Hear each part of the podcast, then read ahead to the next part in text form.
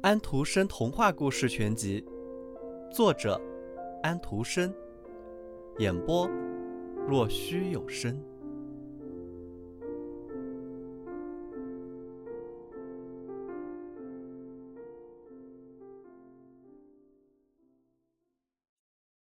第六段故事：拉普兰妇人和芬兰妇人。他们在一所非常简陋的小屋前停住了。屋檐一直伸到地上，门矮极了，家里人只得趴在地上才能爬进爬出。除了一位老拉普兰夫人外，其他人都不在。老妇人站在一盏精油灯上烤鱼。驯鹿把盖尔达的经历都讲给他听，不过首先是讲他自己的事，因为他觉得自己的事重要的多。盖尔达简直冻得要死，他连话都讲不出来了。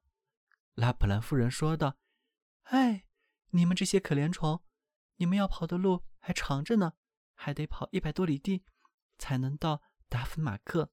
冰雪女王现在住在那里乡下，天天夜晚都燃起蓝光。我在一片鳕鱼干上写几个字，因为我没有纸。你们把它带上去，交给那边的芬兰夫人，她能告诉你们的是要比我多得多。”盖尔达暖和过来。吃喝了一些东西，拉普兰夫人在一片鳕鱼干上写了几个字，要他好好的保存，然后又把他绑在驯鹿上，驯鹿就奔着上了路。噗噗，天空中发出这样的声音，整夜天上都闪耀着美丽的蓝色北极光。后来他们到了芬马克，敲着芬兰夫人的烟囱，因为他连门都没有。屋子里热气腾腾。芬兰妇人几乎是赤着身子，她个子很小，也很脏。她立刻把小盖尔达的衣服解开，把手套和靴子脱下，要不然她就太热了。然后在驯鹿的头上放了一块冰，接着便读鳕鱼干上写的那些字。他读了三遍，能背熟这些字了，便把鱼扔到了食物罐里，因为鱼干是可以吃的，他从来不浪费一点东西。驯鹿先讲了自己的遭遇，再讲小盖尔达的。芬兰夫人眨着她智慧的眼睛，没有说话。驯鹿说道：“你非常聪明，我知道，你可以把全世界的风用一根缝衣线串起。船主解开一个结，它就会有顺风；要是他解开第二个，那么风就会刮得很紧；若是他解开第三和第四个，那就会刮起大风暴。”把树木连根拔倒，你能不能给小姑娘喝点什么，让她具有十二个男人的力气去战胜冰雪女皇？芬兰夫人说道：“十二个男人的力气，可以，这个主意不错。”于是他走到一个架子前，拿下一大卷皮子来。他把皮卷打开，皮子上写有好多奇怪的字母。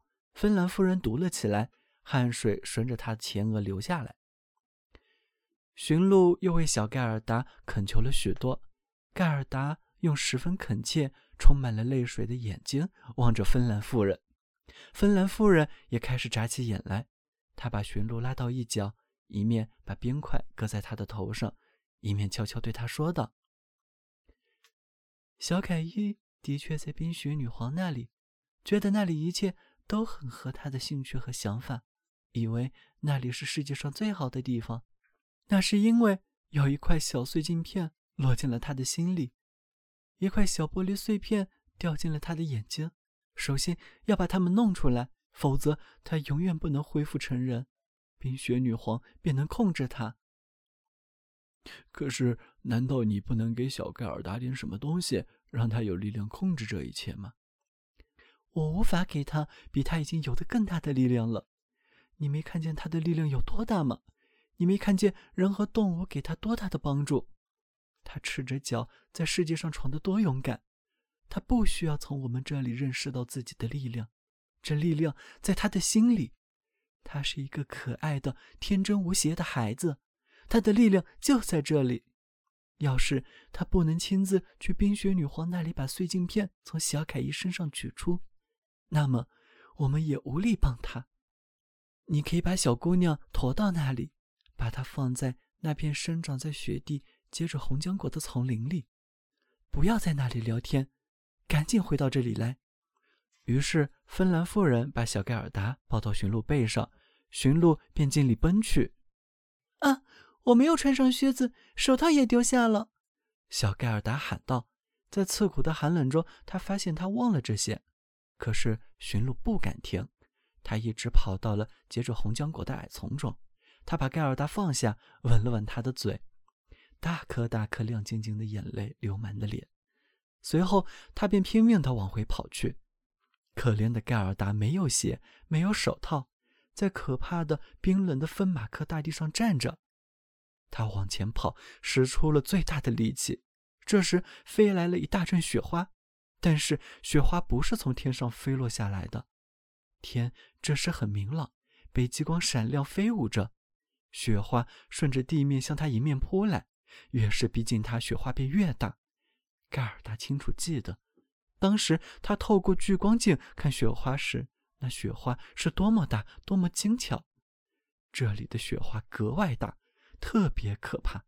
它们是真的，是冰雪女皇的前哨。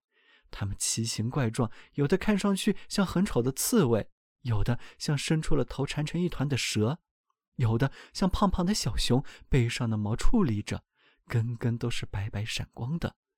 它们都是真的雪花。小盖尔达向上帝祈祷。天气寒冷极了，他看得见自己呼出的气，这气像一阵烟从他的嘴里呼出来，而不是散去。气越来越浓重，渐渐聚成了明亮的小天使的形状。这些小天使落到地面上，越变越大。他们全都头戴盔帽，手拿矛和盾，数目越来越多。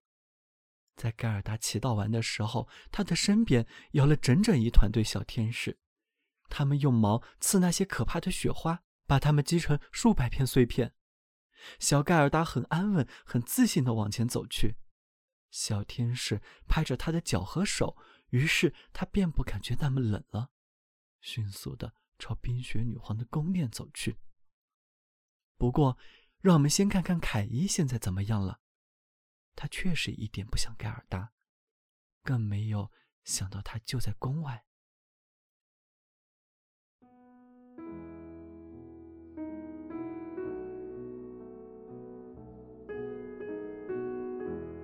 小朋友们今天的故事结束了请闭上你们的眼睛吧。晚安。